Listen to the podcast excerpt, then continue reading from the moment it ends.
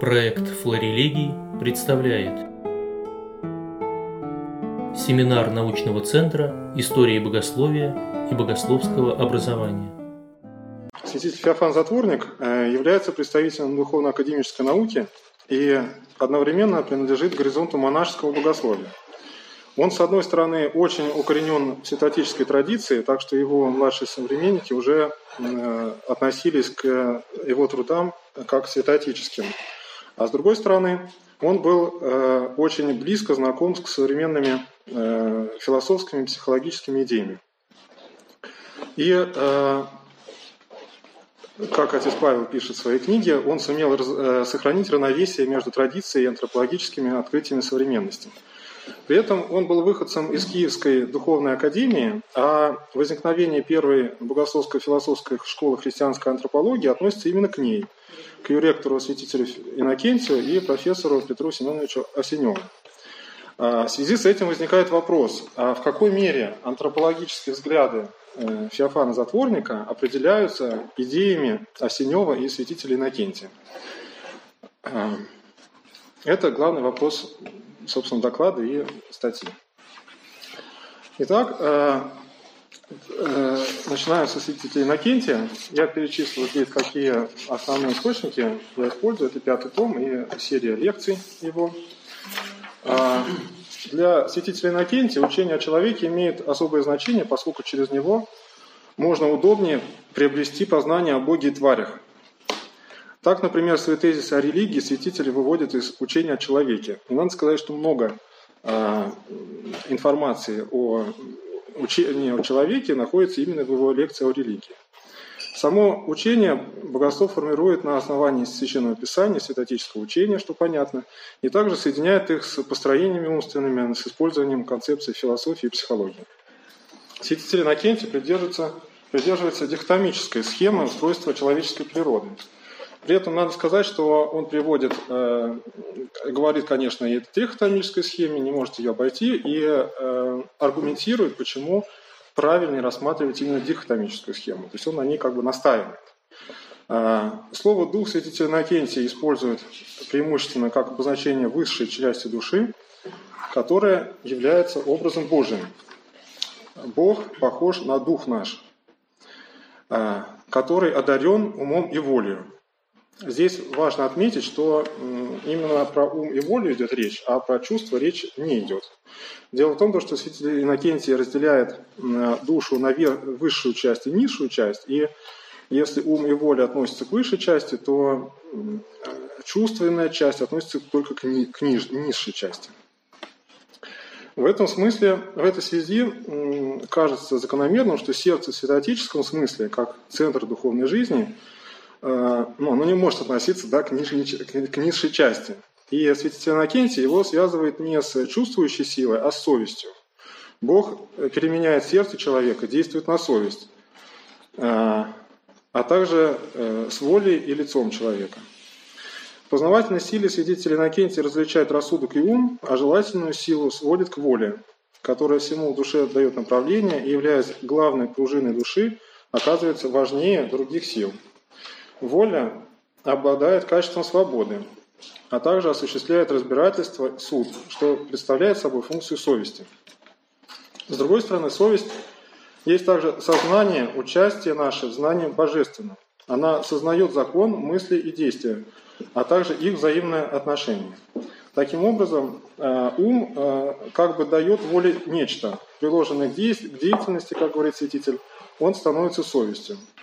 При этом э, нечто дает и чувство, поскольку совесть есть не только сознание, но и ощущение. Таким образом, хотя совесть относится к, области воли, но в ней некоторым образом присутствует деятельность ума и чувств. Э, свобода обладает именно совесть. Будучи приемником действия возрождения, она, совесть, принимает решение, отвергать или не отвергать действие духа.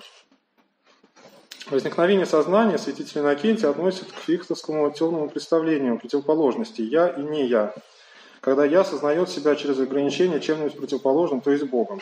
Здесь он прямо ссылается на Фихта. А, сознание не является чем-то постоянным по святителю Иннокентию. Когда наш дух чисто сознает себя, то есть отдельно от тела, он себя осознает бессмертным. но к чистому сознанию примешивается плоть и мешает ему. Соответственно, путь очищения сознания лежит через аскетическую жизнь и утончение плоти почти до духа. Э, самосознание святитель называет сознающее нравственные законы сознания. Образ Божий святитель Иннокентий усматривает в лице человека. Лицо – это субъект, это существо мыслящее и имеющее произвол и единство сознания. Здесь мы опять наблюдаем отсутствие чувства. Это определение имеет важное христологическое следствие. Во Христе было как бы два лица, поскольку в нем две воли и два ума, хотя и при единстве сознания. Единство, это единство сознания вызвано не отсутствием человеческого сознания, а тем, что оно было проникнуто божественным. Таким образом, во Христе произошло соединение человека с Богом, простирающееся до потери самоличности. Но вот эта потеря самоличности, она рассматривается как, э, как бы растворение боже... Э, человеческого сознания в божественном. Э, от Христа святитель Иннокентий снова возвращается к человеку, и э, приходит к выводу, что нравственные существа имеют личность двойную, будучи членами одной главы Иисуса Христа. То есть у них как бы есть свое как бы низшее сознание и высшее сознание, которое относится к Иисусу Христу. А в заключение отметим, что святитель Иннокентий ассоциирует субъектом высшую часть души, человека, дух, который характеризуется умом, волей и сознанием, как мы говорили – этот активный э, субъект оказывается противоположным пассивной телесности. Как мы видели, она мешает чистому сознанию. Видимо, именно в этом противопоставлении и лежит причина, почему пассивному немому чувству не оказалось места в человеческом духе, и почему святотическое сердце как бы перемещается у святителя от чувства к совести, воле и лицу. А, переходим к профессору Овсеневу. А, по его учению человек состоит из трех частей. Вот э, я привожу здесь большую цитату. Э, наверное, не очень хорошо приводить такие большие цитаты, но она очень такая характерная и показательная, поэтому мне хочется ее и зачитать тоже.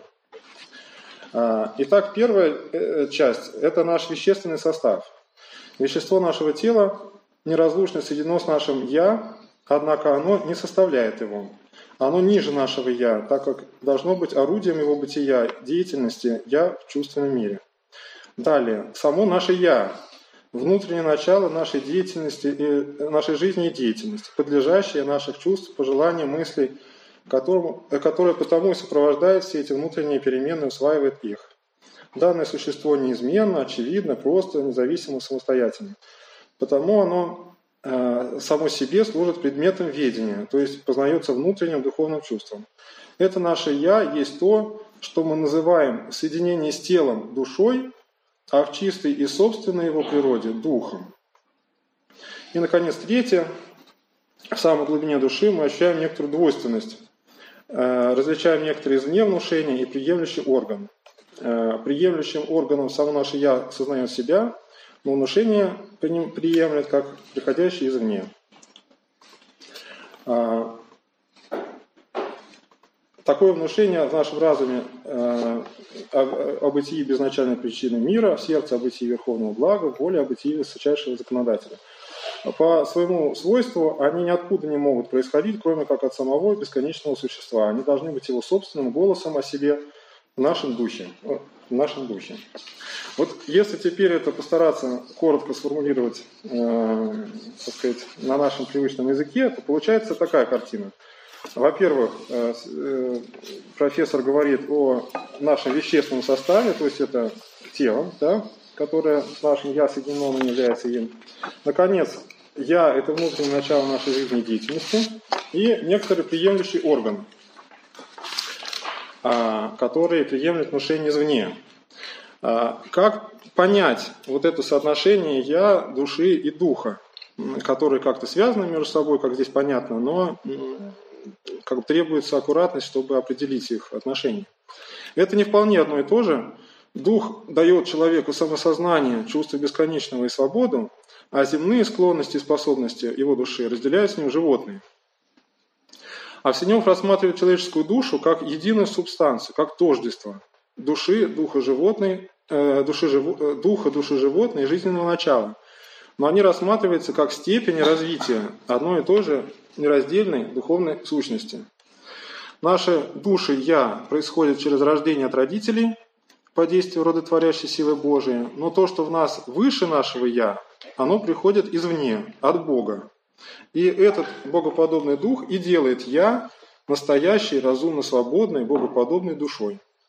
Таким образом, хотя в человеке совпадают дух «я», душа животная, душа растительная, но все-таки «я» относится к уровню души животной и возвышается из времени в вечность благодаря приемлющему внушению от Бога Духу. Как и святитель Иннокентий, Осенев смотрит на совесть как на проявление духовного уровня желательной силы. Но сознание он ассоциирует э, скорее с познавательной силой, называя разумностью способность сознавать себя и свое отношение к другому. А, более того, ассоциируя личность э, самосознанием свободой, а также разумом и волей, Петр Семенович переносит ее на уровень души, поскольку волю он рассматривает именно как душевный уровень желающей силы. Это вполне ожидаемо, так профессор, как мы видели, относит я к уровню жизни живот, души животных. Заметим, что его концепция не предполагает второе, высшее сознание, поскольку в ней причастность человеческого «я» к божественному сознанию реализуется за счет рассмотрения духа в качестве органа, приемлющего голос Божий. По Овсеневу личность утверждается не только на душевном уровне человека, но и на телесном.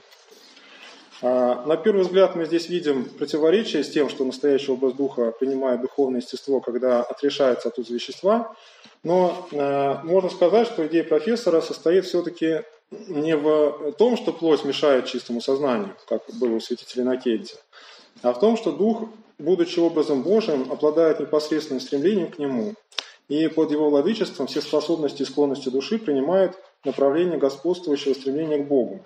Вот об этом отрешении идет речь. В этой связи противопоставление высшей активной стороны человека, личность, разум и воля, и низшей пассивной сердце, во всем принимает, принимает особый оттенок. Если у святителя Иннокентия чувствовался, так сказать, философский дуализм, э, дуализм телесности и духа, то у Петра Семеновича мы видим дуализм пассивности и сознательного стремления к Богу.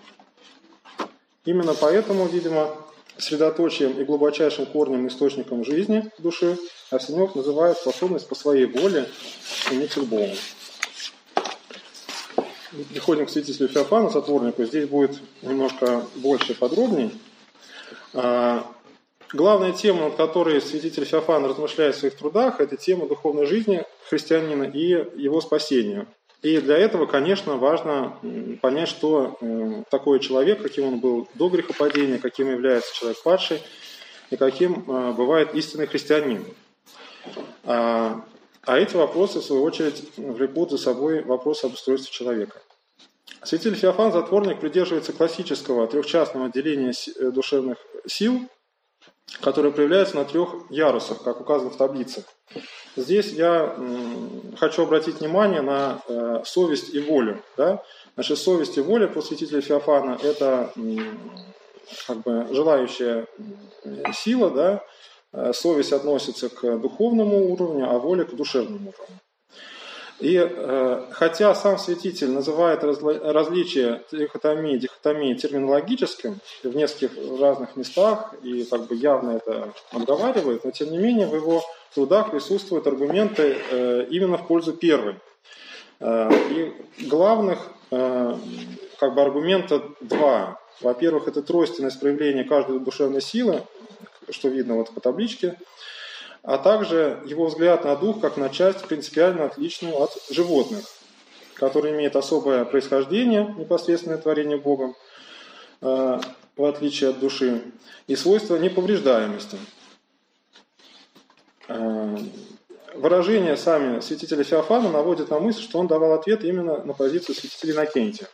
Например, если последний подчеркивал, что Господь сначала создал тело человека без души при творении – то Вышинский затворник пишет, это тело что было?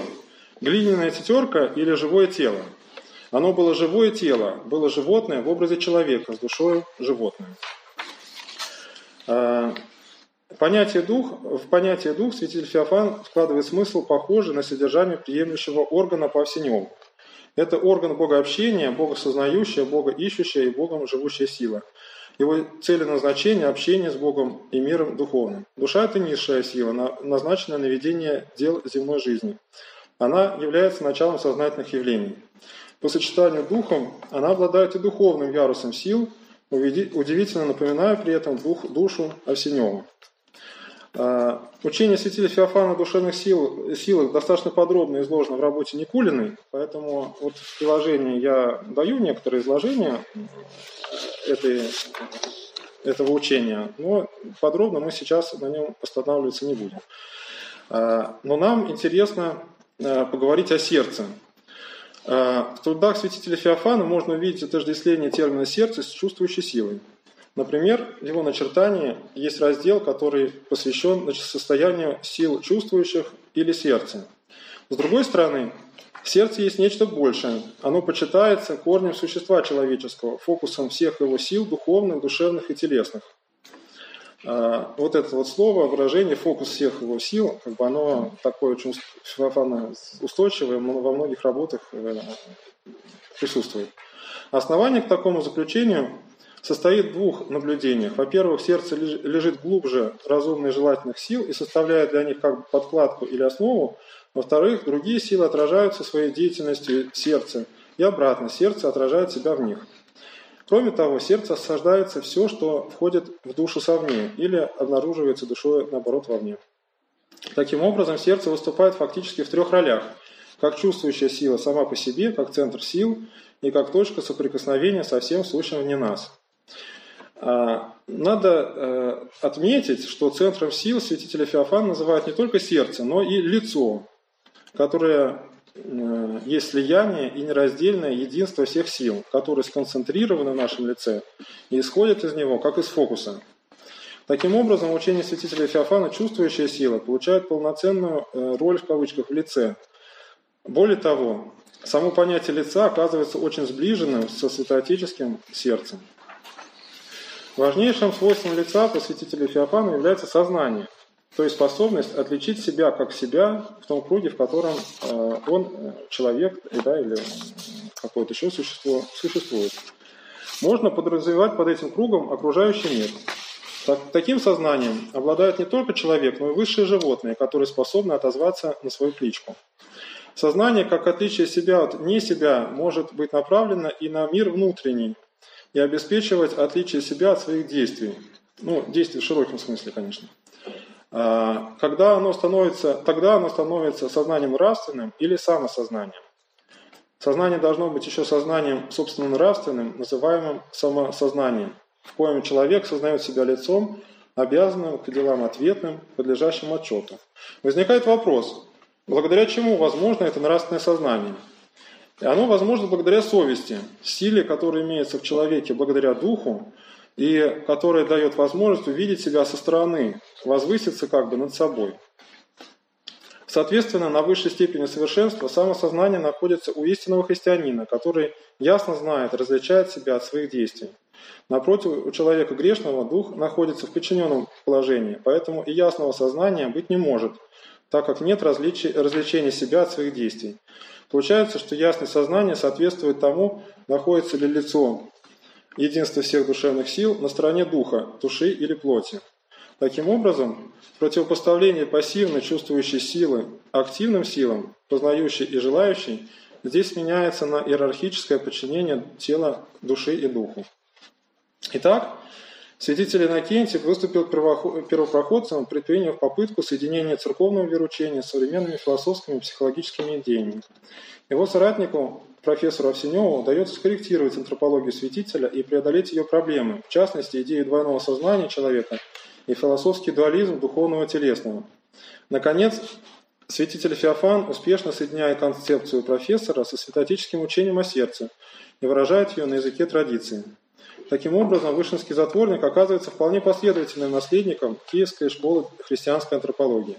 Если Овсеневу удалось решить ставшие пред святителем Иннокентием проблемы догматического характера, то святитель Феофан сумел преодолеть разрыв со святотической традицией.